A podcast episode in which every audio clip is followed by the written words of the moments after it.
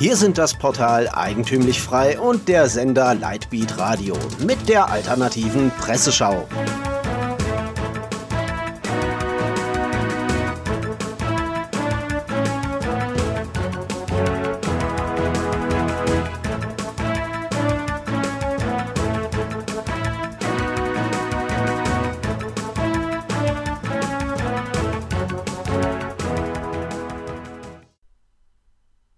Sie hören die alternative Presseschau. Am Mikrofon Florian Müller.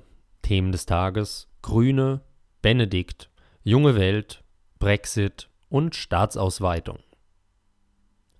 Grüne. Sexistische Entgleisungen. Vor dem Einzug der Grünen in den Bundestag war es nicht üblich, dass zottelige Abgeordnete mit Schlabberlook, penetrantem Körpergeruch, Tonschuhen oder sich selbst verwirklichende strickende Mandatsträgerinnen für ein Feuerwerk der Sinne sorgten, schreibt Autor Philolaos auf Conservo. Aktuell habe Katharina Schulze Dampf über die rechten Klimaleugner abgelassen, jetzt Zitat rütteln Trampeltiere abstruser Natur am Reichstag.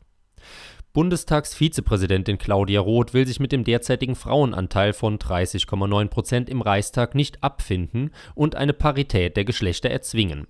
Notfalls auch per Gesetz. Damit wolle die Grünen-Politikerin, Zitat, sexistischen Entgleisungen und der, Zitat, permanenten Häme gegen Frauen, einer Reduzierung auf klischeehafte Zuschreibungen, den Riegel vorschieben. Damit richtet sich Roth nicht gegen die Vorfälle der Kölner Silvesternacht oder Gruppenvergewaltigungen, sondern gegen eine Rede des AfD-Politikers Peter Bistron und der AfD im Allgemeinen. Man müsse aber bedenken, betont Philolaos zynisch, dass die Grünen seit den 1980er Jahren Importweltmeister fragwürdiger Sitten aus dem Bierzelt waren. Schweißgeruch, Brotzelt, Brösel, Benebelung der Sinne durch Drogen, Kostümierung oder Konfetti.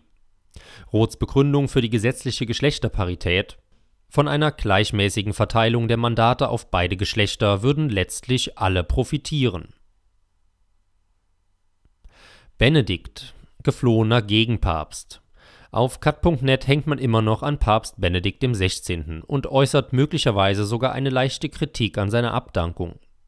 Man zitiert seine vollständige Rede zum Amtsantritt im Februar 2005, in der Benedikt unter anderem sagte: Die äußeren Wüsten wachsen in der Welt, weil die inneren Wüsten so groß geworden sind. Deshalb dienen die Schätze der Erde nicht mehr dem Aufbau von Gottes Garten, in dem alle leben können, sondern dem Ausbau von Mächten der Zerstörung. Benedikt selbst blickte auf den Amtsantritt seines Vorgängers zurück. Immer noch und immer wieder klingen mir seine Worte von damals in den Ohren. Der Papst sprach zu den Starken, zu den Mächtigen der Welt, die Angst hatten, Christus könnte ihnen etwas von ihrer Macht wegnehmen, wenn sie ihn einlassen und die Freiheit zum Glauben geben würden. Ja, er würde ihnen schon etwas wegnehmen. Die Herrschaft der Korruption, der Rechtsbeugung, der Willkür. So Johannes Paul II. Cut.net überschreibt die Rede Benedikts mit seinem Zitat aus derselben Predigt. Zitat: Liebe Freunde, in dieser Stunde kann ich nur sagen, betet für mich, dass ich den Herrn immer mehr lieben lerne. Betet für mich, dass ich seine Herde, euch, die heilige Kirche, jeden Einzelnen und alle zusammen immer mehr lieben lerne. Betet für mich, dass ich nicht furchtsam vor den Wölfen fliehe. Junge Welt. Kapitalismus 1, Sozialismus 0. Die genossenschaftliche Junge Welt berichtet über Theresa Mays Schachzug. Zitat: Und plötzlich ist Geld da. Um ihren Brexit-Deal durch das britische Parlament zu kriegen, hat Premierministerin Theresa May ihren Geldbeutel geöffnet, schreibt das linke Blatt. Wenn man jetzt herausfinden will, wie der Autor das meint, steht man vor einem unlösbaren Dilemma. Man muss sich ein Online-Abo der jungen Welt kaufen. Als Konservativer oder Liberaler will man die Sozialisten natürlich nicht unterstützen und sagt Nein zum Angebot. Als Linker will man natürlich nicht den Kapitalismus unterstützen und sagt ebenfalls Nein zum Angebot.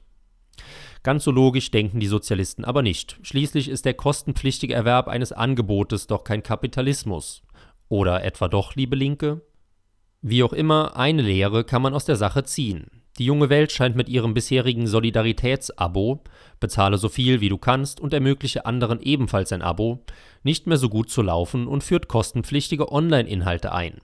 Zum einen werden nun die Zahl unwilligen Leser weglaufen, zum anderen werden wir von der Presseschau leider nicht mehr so häufig über die Ergüsse der linken Autoren berichten können. Brexit. May besticht durch Bestechung. Gott sei Dank gibt es für alle Neugierigen noch andere Zeitschriften, die ihre Artikel verschwenden. Zitat: Die britische Regierung will nach dem Brexit 1,6 Milliarden Pfund für wirtschaftlich schwächere Städte bereitstellen, die unter dem EU-Austritt voraussichtlich besonders leiden werden. Zitat: Zu lange ist in unserem Land der Wohlstand ungerecht verteilt worden, rechtfertigte die britische Premierministerin May das Hilfsprogramm. Mit dem Geld wolle die Regierung unter anderem die Schaffung von Arbeitsplätzen und eine bessere Berufsausbildung fördern.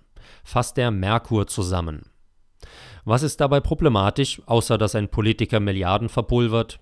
Die Antwort: Kritiker werfen der Premierministerin jedoch vor, sie versuche sich mit dem Milliardenfonds die Stimmen von Unterhausabgeordneten für ihren umstrittenen Brexit-Deal mit der EU zu kaufen.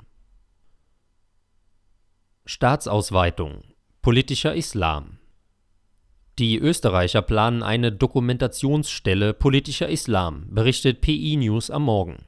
Zitat: Österreich erweist sich als der Taktgeber in Westeuropa, was die Bekämpfung der gefährlichen Bestandteile des Islams anbelangt.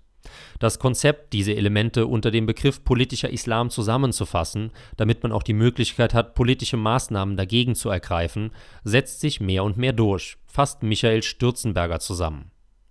So positiv die konservativen Österreicher und auch Deutsche das Ganze bewerten, sollte man doch im Hinterkopf behalten, dass eine neu geschaffene staatliche Institution vor allem eines macht: Geld kosten. Ob es nicht günstiger wäre, erst einmal für die Durchsetzung des Asylrechts zu sorgen und danach zu schauen, wie problematisch die verbliebenen Neuösterreicher sind, bleibt offen. Ähnlich auch die Gesetzesnovelle der Österreicher gegen verfassungsfeindliche Symbolik. Zitat: So sind seit dem 1. März neben den Symbolen der Terrororganisationen Islamischer Staat und Al-Qaida auch verschiedene nationalistische Symbole, darunter der sogenannte Wolfsgruß der türkischen Grauen Wölfe, verboten, so Stürzenberger. Ganz so blauäugig wie die schwarz-blaue Regierung geht der bekannte Islamkritiker allerdings nicht an die Sache heran und betont zudem Hunderte Türken sollen einem Bericht der Kronenzeitung zufolge trotzdem auf Tweets von Bundeskanzler Sebastian Kurz mit Fotos des verbotenen nationalistischen Grußes reagiert haben. Sie hörten die alternative Presseschau. Redaktion und Zusammenstellung Florian Müller, der sich am Mikrofon verabschiedet. Sie hörten die alternative Presseschau. Für Sie bereitgestellt vom Sender Lightbeat Radio und dem Portal Eigentümlich Frei.